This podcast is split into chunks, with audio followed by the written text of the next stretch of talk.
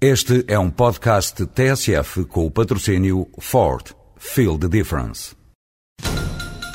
Estamos a acompanhar a grande manifestação que juntou mais de 2 mil pessoas no Rocio. Desde trabalhadores de empresas de mudanças até trabalhadores de transportadoras, todos se manifestam felizes pela eleição da Ford Transit como comercial do ano. Ford Transit comercial do ano 2007. Não trabalho na boa, trabalho na melhor. Ford. Feel the difference.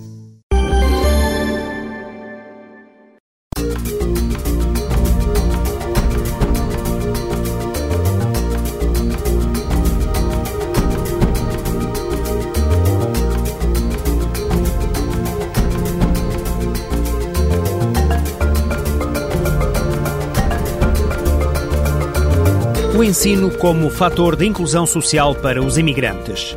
No programa de hoje é como se fôssemos à escola. Vamos ficar a conhecer melhor algumas das muitas iniciativas que já se podem encontrar de norte a sul do país nesta questão do ensino do português aos imigrantes. A norte, vamos conhecer o FIC Formar, Integrar, Competir um projeto que visa o reforço da competitividade das empresas através da integração de trabalhadores do leste. A Sul, vamos espreitar o projeto de alfabetização, literacia e formação. Num e noutro caso, gente como nós a aprender português. Boa tarde. Este é o fim de semana do Natal Ortodoxo. A celebração que católicos e protestantes fizeram a 25 de dezembro foi feita pela Igreja Ortodoxa na passagem de sexta para sábado. Houve e continua a haver manifestações de diversa índole nos maiores centros onde residem elementos da comunidade de leste. Em Lisboa, esta tarde, a Praça do Comércio espera uma multidão junto à maior árvore de Natal da Europa. A festa tem início já daqui a pouco, às três e meia, e será animada por músicas de leste, por dança, palhaços, jogos e teatro infantil. Por volta das seis haverá um espetáculo de fogo de artifício que dará por concluída esta festa de Natal destinada às comunidades de imigrantes de leste, porque, mesmo longe de casa, os ortodoxos continuam a manter vivas estas tradições. Yula Stoller, do Centro Cultural Moldavo, dá-nos já já a seguir a conhecer as tradições e os rituais que fazem parte deste Natal. O nosso Natal, como nós somos de uma religião diferente, é ortodoxa, eh, comemoramos o Natal no dia 7. Dia 6 é a véspera de Natal e é no dia quando os afilhados eh, têm que ir na casa dos seus padrinhos. E a padrinha tem que ter um fular, um colac, um moldoviano, como, como é que se chama na nossa terra, eh, na mesa. E também tem que ter um prato de coliva. em cada casa tem que ter num canto da Casa Mare, há um canto onde que nós temos um, um santo protetor e tem que se pendurar num, numa parte um fular que se chama Ajuno Creciunului e do outro lado tem que se pôr na segunda dia, mesmo dia de Natal, põe-se o Creciuno. E estes têm que, estes dois hum, eh, símbolos de Natal têm que estar aí pendurados até dia de São Jorge, que é mesmo na primavera, e aí a dona de casa tem que partir estes ajun e crechun e dar a todas as pessoas que estão em casa e os animais, os pássaros, tudo que tem lá perto de casa. Primiți plugușorul! Plugușorul nostru, frați, e format din Toată băiței Și strigați! Și strigați cu toții! pessoas vão uh, visitar, visitar um ou outro com as canções uh, tradicionais de, de, Natal. De manhã uh, vão os, as crianças com as canções de Natal e à tarde começam os adultos e vão sempre juntos. Am venit să colindăm, dom, dom, să înălțăm, dar boierii nu acasă, dom, dom, să înălțăm. Cada dona de casa, quando recebe, tem que ter um fular, as frutas uh, e um copo de vinho para receber as um. Assim é que se chamam as pessoas.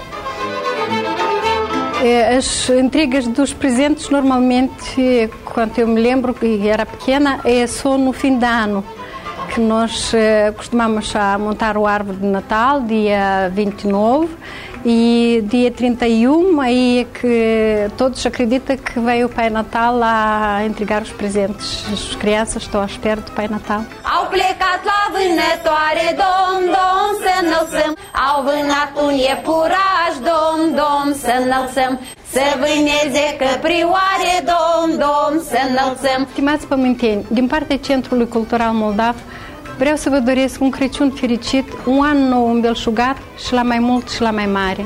Veșmânt veșnic Domnului, dom, dom, să înălțăm Está mais do que provado, o ensino vocacionado para os imigrantes revela-se cada vez mais como uma medida para uma melhor integração social. Na cidade da Maia, na região do Grande Porto, o programa Gente Como Nós foi encontrar Filipa Matos, uma jovem professora portuguesa de 27 anos que fintou as habituais dificuldades de colocação ao enverdar na Faculdade de Letras por uma pós-graduação em língua portuguesa para estrangeiros.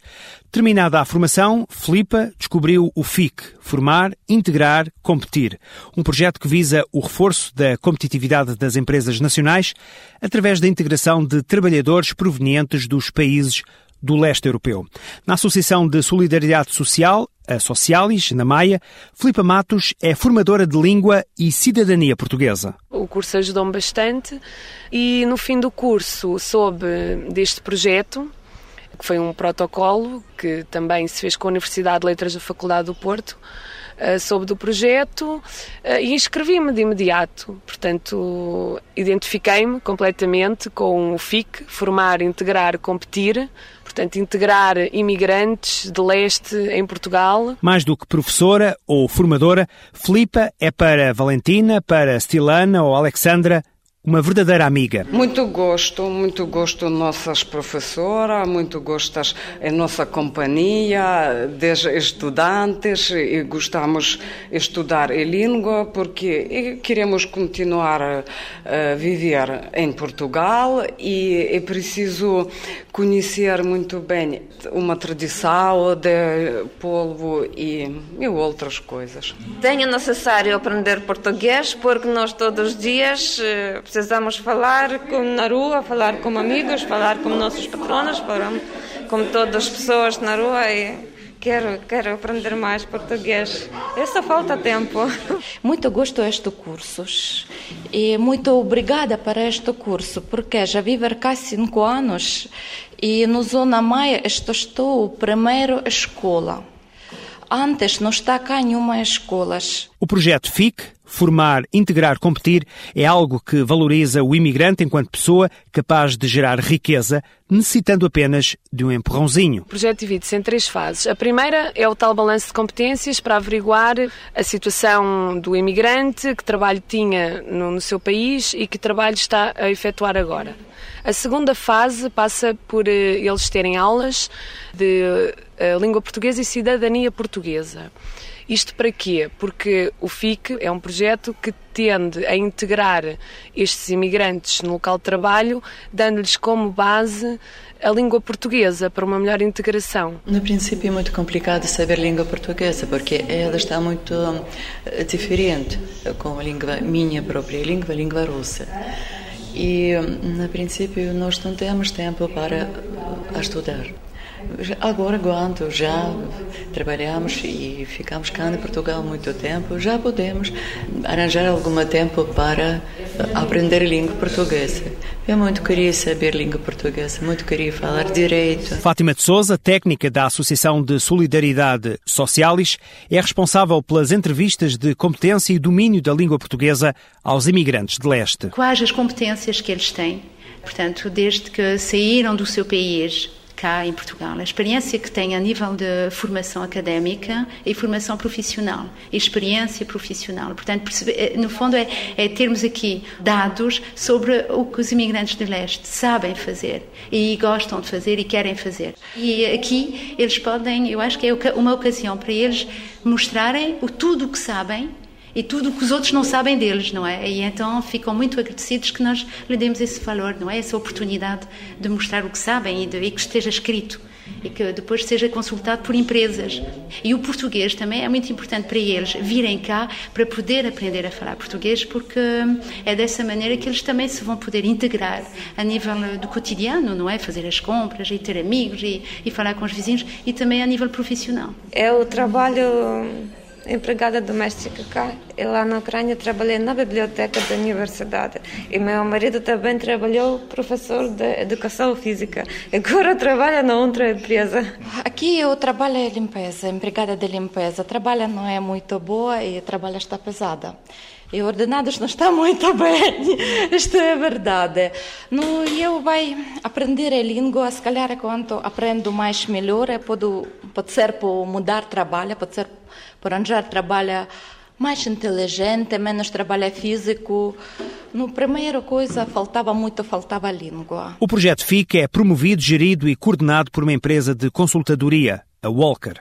Filipe Matos sente-se realizada fazendo parte desta estratégia de parceiros, baseada na atuação em rede, onde cada um atua segundo a sua missão e a sua área de competências, desde o primeiro passo, desde a informação aos imigrantes, até à fase final, que, no fundo, é a colocação de trabalhadores em locais de emprego. É um projeto que está cingido, neste momento, ao centro, à zona centro e à zona norte, portanto, vai de Leiria até ao norte do país porque é que o projeto não, não, não abrange Lisboa nem, nem o sul de Portugal, não é?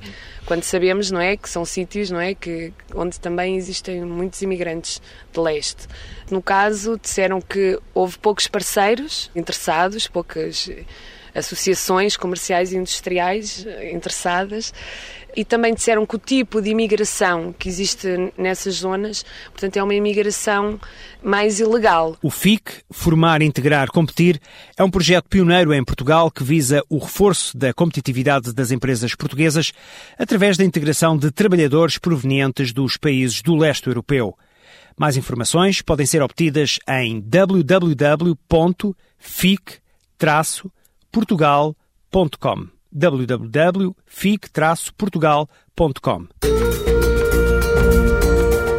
Descemos agora a sul, em Odmira, no litoral alentejano, há um projeto que se chama Projeto de Alfabetização, Literacia e Formação para a Inclusão. Começou em dezembro e vai estender-se até ao mês de junho.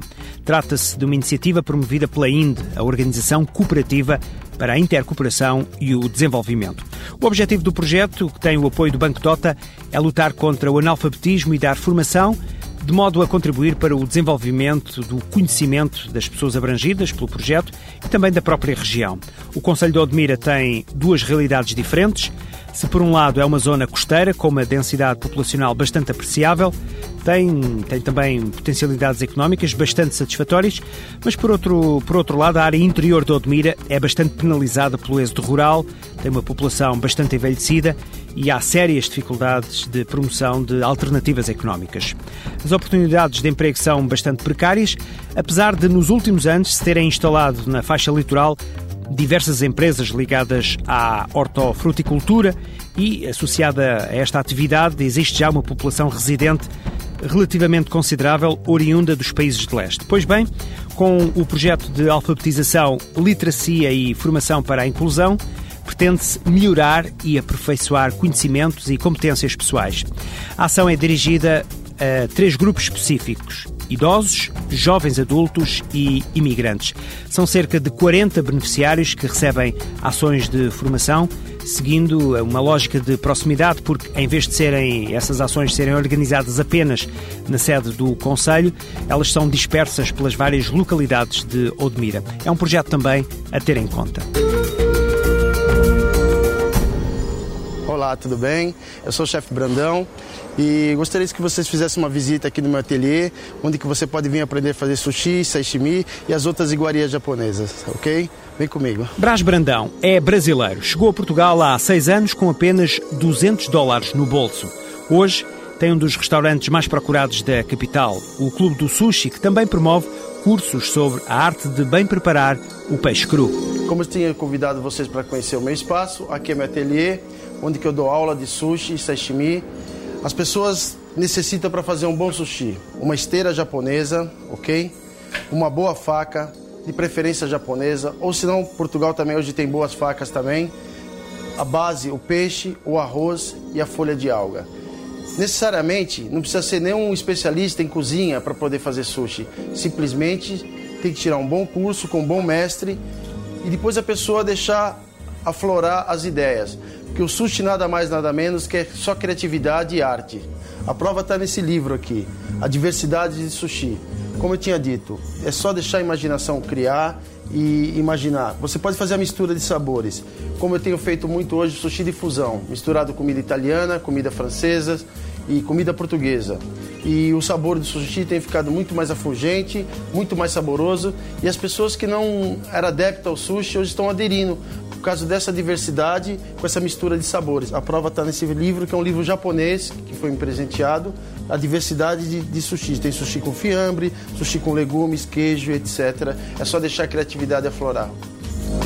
Se vocês tiveram a oportunidade de conhecer meu ateliê, meu ateliê de cozinha, ok? Como que se, aqui que se prepara os cursos de sushi e sashimi. Agora vou ter a oportunidade de mostrar para vocês como é que faz um verdadeiro sushi. Vem comigo lá para o restaurante, ok? Vamos lá então entrar no Clube do Sushi em Lisboa. Vou colocar meu kimono e vou fazer alguns pratos de culinária japonesa para vocês poderem ver, ok? Claro que na rádio isso é mais complicado, mas vamos pelo menos imaginar.